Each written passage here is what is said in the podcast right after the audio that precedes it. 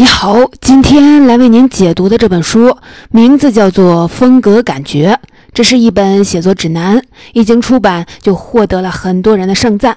这本书也是我和很多同事都放在案头，常常学习的一本书。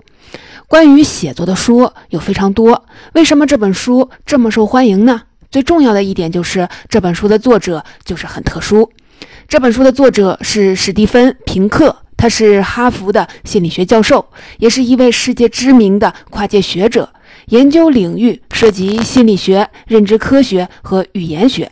他的主要的研究方向就是我们的大脑怎么理解语言、听说读写的背后都是怎样的原理。同时呢，史蒂芬·平克还是一位科普作家，擅长用通俗易懂的文字把他的研究成果和思考写给读者。你看啊，一般的写作指导书作者往往是作家、编剧、记者这样的专业文字工作者，所以主题也往往偏向写作的某个领域，比如说小说写作、剧本写作、新闻写作。而评课不一样。他首先是一位科学家，研究的正好是语言学以及我们大脑处理语言的机制。同时，他还是一位成功的科普作家，在写作这件事上，他是既深知原理，又有充分的实践。平克有一句名言：“写作之难在于将网状的思想通过树状的句法，用线性的文字展开。”这句话特别的厉害，因为揭示了写作的底层逻辑，也点出了写作这件事儿最大的技术含量：怎样将脑中无数碎片化的想法收拢起来，最终变成一条最佳的文字线。这就是写作者最大的挑战。也只有兼具了认知科学家、语言学家、科普作者三重身份的平克，才能有这样的洞察。所以啊，我向你推荐平克的这本写作指南，是因为这本书揭示了写作的底层逻辑，可以说讲的是通法，能覆盖到现代社会各种需求写作的场景。不是专业文字工作者的朋友，也能从这本书当中获益良多。不仅如此，平克在这本书当中还利用自己的专业知识和科学家的钻研精神，深入剖析了写作这件事儿到底难在哪里。这也是这本书比其他写作指导书更有价值的地方。因为当我们认识到我们在写作时最容易陷入哪些思维陷阱，我们就更容易掌握写作的精髓。咱们就先来看看写作这件事儿到底难在哪里。其实，对于大多数的人，我们既不写小说，也不写剧本。我们的写作往往是为了向他人传达信息和知识。看起来这件事儿啊，比写作、写小说要简单的多。人家那是搞艺术创作，当然是很难。可是啊，当你真正的写一段话试一试，你就会发现，把一件事儿讲明白，根本不像我们想象的那么简单。尤其是面对不了解一个领域的普通人，比如说技术人员对老板。产品经理对客户，科学家向大众搞科普，那就更是难上加难了。我们甚至会有一种偏见，很多搞科学、搞技术的，一张口就是拗口的术语、奇怪的概念，把我们绕的是晕头转向。没准儿他们就是故意的，用专业术语把大家砍晕了，大家听得似懂非懂，才会觉得专家果然就是专家。其实大部分的人都不是故意的，只是把话写明白要比我们想象中难得多。而且你在一个领域越是学得好，反而在写作时越难把本领域的事情给其他人讲明白。为什么会这样呢？这个时候，平克作为认知科学家的身份派上了用场。这要从咱们大脑的工作方法说起。人的记忆是有限的，有实验证明，大多数人一次只能记忆七项内容。这就好比我们的大脑里只有七个抽屉，装满了就很难再装了。比如下面有十四个字母，你可以试一试，想要一下子记下来，非常的不容易。C P U I C B C N B A F I F A。是不是已经快记不住了呢？可是没有人规定大脑里的每个抽屉只能装一个字母，所以我们可以把十四个字母分组。CPU 是电脑中央处理器，ICBC 中国工商银行的缩写，NBA 美国职业篮球联赛，FIFA 国际足球联合会的缩写。也是一款特别好玩的游戏。这样，我们只用四个抽屉就能把这些字母装进大脑。这个过程就叫组块化。大部分提高记忆的小技巧背后的原理就是组块化。我是一个非常出门很容易丢三落四的人。后来有一个朋友教了我一招，我只要记住伸手要钱，也就是身份证、手机、钥匙、钱包，出门前检查一下，就不会忘记东西了。你看啊，这就是组块化。原本是四件东西，需要占据大脑中的四个抽屉。现在只需要一个抽屉就可以了。组块化不仅是我们提高记忆的小窍门，更是人类交流信息、传递智慧的最好的工具。如果你在电脑上想要传个文件给别人，往往会先打个压缩包，因为文件体积小，传起来就快。不论是术语还是缩写，这些组块化就是知识的压缩包，提高了人和人之间传递信息和智慧的效率。可是啊，如果对方接收了压缩包，却没有办法解压缩，那就麻烦了。你还要传给他解压缩的软件，等着他安装好再去打开压缩包，反而是更费时间。这就是专业人士使用术语和普通民众交流时的状态。每当他抛出一个术语，就像是给我们传了一个压缩包，却没给我们装解压缩的软件。除此之外，专家们还常常的陷入两个思维误区。第一个思维误区叫功能固着。心理学有一个经典的实验：老师给每位学生发一根蜡烛、一盒图钉，让大家把蜡烛固定在墙上，而且蜡油不能滴到地上。大家都想方设法用图钉把蜡烛钉在墙上，结果都失败了。其实正确的方法是把图钉都倒出来，把盒子空出来的钉在墙上，再把蜡烛放在盒子里。大多数人为什么没有发现这个办法呢？因为他们认为盒子只是用来装图钉的，不是一个独立的物品。这种对事物功能的刻板印象就是功能固着。互联网产品经理们也有一句经典的吐槽：在手里拿着锤子的人看来，所有的东西都是钉子。这也是一种功能固着。第二个思维误区，你肯定啊听过这个词儿，叫知识的诅咒。什么意思呢？就是你掌握了一种知识，你就不能理解那些没有掌握这种知识的人他们是怎么想的。大家在平时可能都会有这样的时候，不论是给自己的小侄子辅导功课，教自己的朋友开车，带公司的新人，免不了有一个时刻，你就会觉得这件事情我已经讲的那么明白了，怎么你还是不会呢？这个时候就是知识的诅咒。一种知识就像是一条大河，对于已经渡过河的人来说，回头看的时候会感觉并不算很难。他们就不能明白还没有渡过河的人所看到的困难。那些不说人话的专家，真的不知道自己说的不是人话吗？是的，因为知识的诅咒，他们真的不知道如何打破知识的诅咒呢？单凭自己根本就是没有办法，唯一的办法就是从读者的世界里获得反馈信号。不如把文稿给那些与目标受众相似的读者看，看看他们能否看懂。这一点做得最好的就是唐代的大诗人白居易。有史料记载，白居易写好一首诗，就会念给一位大娘听。如果大娘能听懂，就算是写好了；如果大娘听不懂，白居易就写得再浅显一些。说到这里，我们终于看明白，为什么越是了解某个领域，越是没有办法用浅显的语言和普通人交流。因为组块化，他在学习的过程中大量使用术语、缩写、抽象概念，大大提高自己学习还有和同行交流的效率。可是，在这个领域越久，他对于术语的功能固着也就会越强，越觉得不用术语那就没法来交流。而且因为知识的诅咒，他意识不到这些术语和抽象的概念，大众们是没法理解的。这三个问题缠在一起，就让拥有专业知识的人想给大众普及知识的时候，变得是难上加难。听完前面这些，你就知道了，就算是传达信息和知识的写作，实际操作起来，其实也真的是很不容易。平克在本这本书里就介绍了一种好用的工具，帮助我们把写作这件事儿变得简单。这个工具叫做古典风格。什么是古典风格呢？平克在书中给了很长的一段定义，但是我认为古典风格最重要的是模仿了对话的姿态。这个不是说古典风格写成的文章都是一句一句的对话，那是剧本儿。所谓模仿对话的姿态，是作者在写文章时会假设他在和读者聊天儿。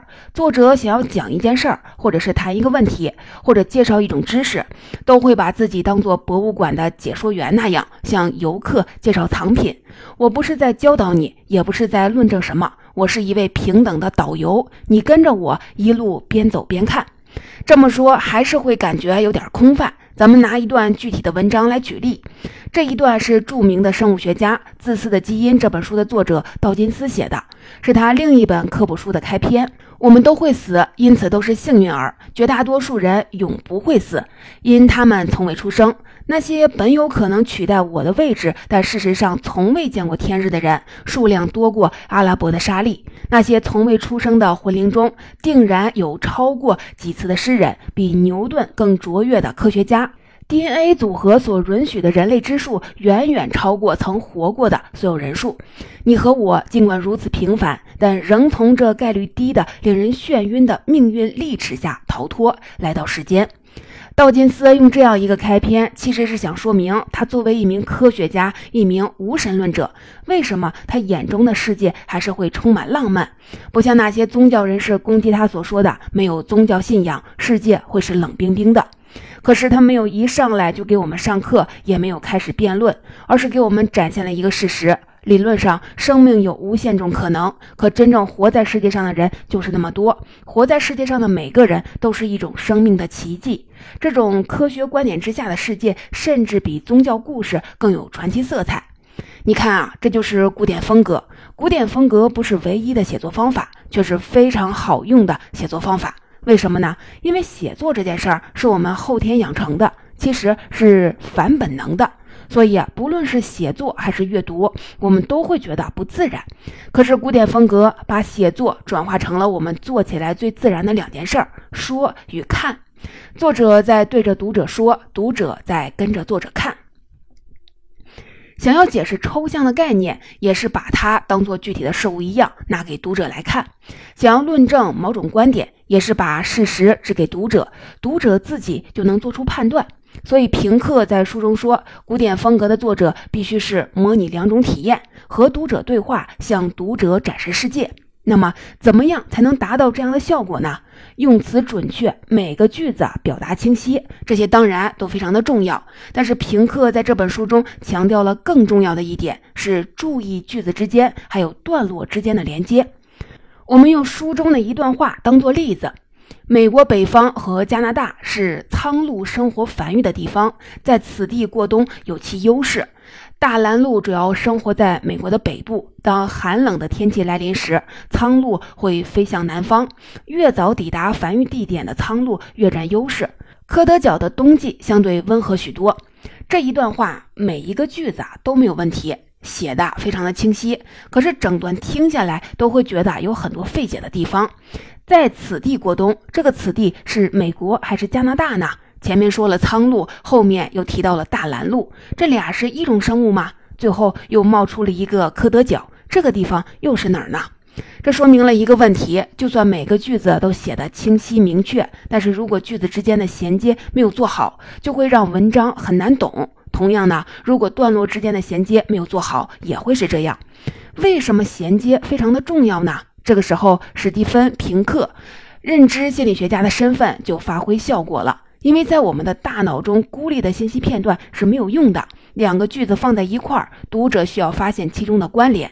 如果没有关联，我们的大脑也要硬生生的造出一个关联，把两个信息放在一起。还记得我们刚才聊的一个概念叫组块化吗？读者在阅读的时候，文字都在读者头脑中呈现为一个个单独的组块。阅读的过程当中，每弄清楚一些关联，比如这一段的几句话是怎么联系的，读者脑中就会形成一个更大的组块，这样一个句子变成一个段落，一个段落变成一个章节。如果连接做的不好，要么我们的大脑需要调用更多的资源来处理，会让阅读更累；要么我们的大脑就会胡乱的构建连接，可能就会误解作者的意思。所以啊，想要写出一段结构井然有序的文字，作者必须把他希望表达的内容整理成干净利落的层级关系，用相同的主语形成主题链，它们使得读者从一个句子读到下一个句子时，将注意力集中在同一个主题。前面那段关于苍鹭的文字之所以听起来会很费劲儿，就是因为每个句子的主题其实不太一样，一会儿是苍鹭，一会儿是大蓝鹭，一会儿又是美国北部和加拿大。我们听起来或者读起来的时候，注意力不断的变换，对这段文字略作处理，把主题归拢一些，马上就会变得不一样了。修改的前提是，美国北方和加拿大是苍鹭生活繁育的地方，在此地过冬有其优势。大蓝鹭主要生活在美国的北部，当寒冷天气来临时，苍鹭会飞向南方。越早抵达繁育地点的苍鹭越占优势。科德角的冬季相对温和许多。修改后就是苍鹭主要生活在美国北方和加拿大，而大蓝鹭只生活在美国北部。当寒冷的天气来临时，一些大蓝鹭会飞向这片区域以南的科德角。大蓝鹭在此地过冬有其优势，因为科德角的冬季相对的温和很多，它们越早抵达繁育地点就越占有优势。这一段话全部用大蓝鹭来贯穿。就像是动物世界一样，一直有一个镜头对着大蓝鹭，我们看着它们生活、迁徙、繁育。这条主题线如果能贯穿整个段落，甚至跨越整篇文章，就能一直带领读者。这种视角的连贯非常的重要。如果修改一篇文章，句子和句子或者段落和段落怎么样都连接不起来，那可能就证明背后的思路并不连贯。你看啊，我们总是说好文笔，好文笔，似乎写作只是一种表达技巧。其实啊，好文章的背后不只是好的表达，更是好的思维、好的逻辑。怎样用一个同一个视角观察事物，怎样用同一个主题思考问题，这是古典风格写作背后最核心的能力。史蒂芬·平克在《风格感觉》这本书里，不仅告诉我们好的写作风格应该是什么样的，他还总结了我们在日常写作当中经常会犯的一些毛病。接下来，咱们就来看看史蒂芬·平克总结出来的写作中千万不能干的几件事儿。第一，不要在文章当中滥用路标。什么叫做滥用路标呢？我先来举个例子。如果我接下来用这种风格给你解读一本书，你感受一下。听完是什么样的感觉呢？你好，今天为您解读的这本书名字叫做《风格感觉》。接下来我将分成三个部分来为您解读这本书。第一部分，我们来看三个概念：知识的诅咒、组块化和知识固着。第二部分，我们来学习一种写作工具，叫做古典风格。第三部分，咱们再来看三个反例。首先，我来给您讲第一部分中三个概念中的第一个概念：知识的诅咒。听完这段儿，你是不是都快睡着了呢？这就是平克说的滥用路标。这样写文章，作者会以为自己在设置路标。我都告诉你了，我分成了三个大部分，第一个大部分里面又分成了三个小部分。我说的多清楚啊！但是这样做其实根本就没有效果。一篇文章就像是一个公园，刚才那种写法，那就是以为给了读者一张地图，实际上想要看懂地图比走路还费劲儿，那就失去了路标的效果。所以文章中路标不能滥用，路标太多，读者就会因为阅读各种路标而停滞不前；但是路标又不能太少，因为路标太少，读者就会很茫然，不知道自己要被带到哪里去。更好的写法就是要遵循我们刚才聊到的那些让文章更连贯的建议。这些建议其实也是设置了路标，但是它们指向的是同一条路，读者只要沿着这条路就能很顺畅地走下去。只有到了该转弯的地方、该上坡的地方，路标才出现，提醒一下读者，这样读者不会在一开始就觉得这条路这么长，压力好大，也不会在半路不知道去哪里而感到迷茫。第二，不要用模糊语言做缓冲。许多作者有一种习惯，就是在写文章的时候使用模棱两可的语言，像是几乎、比较、大概、一定程度上、某种意义上，感觉这样会显得更理性、更客观。但是啊，史蒂芬·平克一针见血地指出，用这些词儿不是为了理性客观，其实就是一种免责条款。这么写其实是害怕读者来挑错。作者的潜台词就是：我可没写的那么绝对啊，我把特殊的情况都考虑进来了，这样别人读了我写的文字就不会批评我了。其实日常对话中我们不会这样说话。举个例子，如果你有一个朋友想从上海搬走，你问他为什么呀？他说因为上海下雨。虽然他没有说上海经常下雨，上海有时下雨，或者上海一定程度上下雨的时候比较多，可是你也不会认为他说的就是上海每时每刻都在下雨。可是很多人一写文章就会陷入自我保护的思维，写出来的文字就成了上海一定程度上下雨的时候比较多。咱们退一万步来说，就算有读者一门心思的想给你的文章挑刺儿，你用了几乎、比较、大概，他还是会批评。这样写一点自我保护的效果都没有，只能让那些原本对你的文章没有恶意的读者觉得这个作者对自己的观点都不自信，不愿意承担责任。其实是让你失去了潜在的盟友。其实还有另一种情况，本来也是在写作时想显得更准确，但是反而获得了相反的效果。什么呢？就是过度使用“非常”“十分”“特别”这样的强调词，这就奇怪了。这样的词语不正是在强调程度吗？为什么会适得其反呢？咱们来看一个具体的情况：你怀疑有人偷了你的钱，你说钱可能是小明偷走的。这时，我给了你两种说法。第一种说法，不可能，小明是一个诚实的人；第二种说法，不可能，小明是一个特别诚实的人。哪种说法能让你更相信小明呢？其实是第一种，因为第一种说法是一个二元对立，小明要么诚实，要么不诚实。第二种说法虽然加了一个强调词“特别”，但是把二元对立变成了刻度，你没准儿就会觉得小明是一般诚实，或者是偶尔诚实，那就不是特别的诚实。你看啊，加入了一个强调词，其实是加入了一个思考和质疑的维度，反而会削弱这句话的力量。写作中不要干的第三件事儿是不要使用僵尸名词。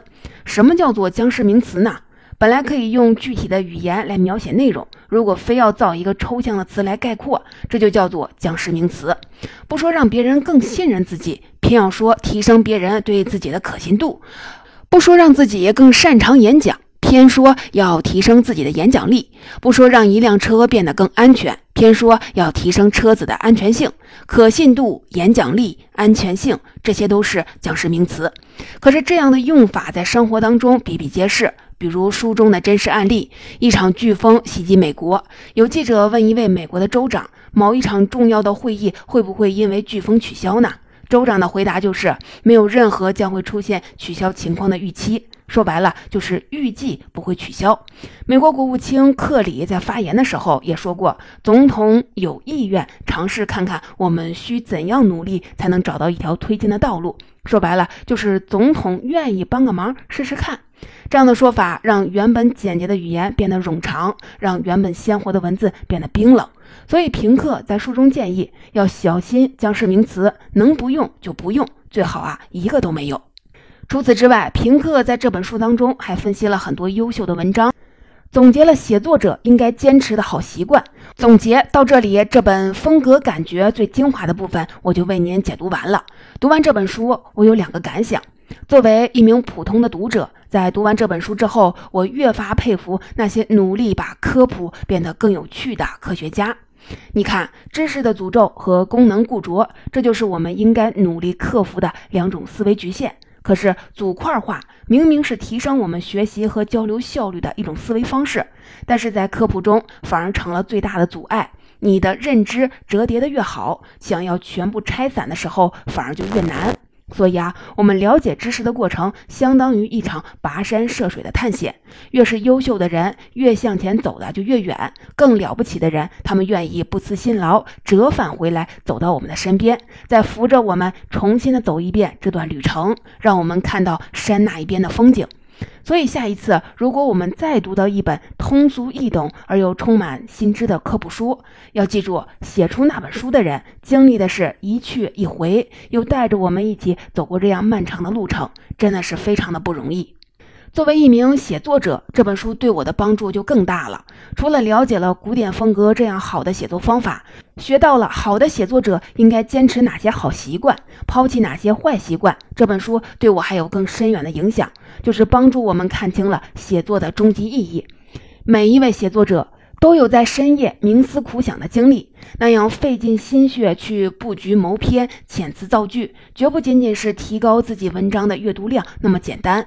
这还是一种修行，让自己抱着更开放的心态面对别人、面对世界。写作的过程就是审视自己的过程，永远不要让自己陷入知识的诅咒，陷入傲慢或者是偏见。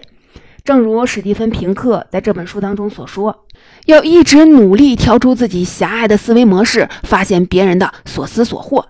作为普通人，我们可能终其一生也写不出流传千古的伟大作品，可能无法借助写作获得让别人羡慕的收入和影响力。但是我还是建议你坚持写作。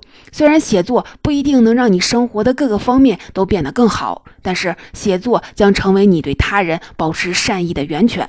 这才是写作的终极意义。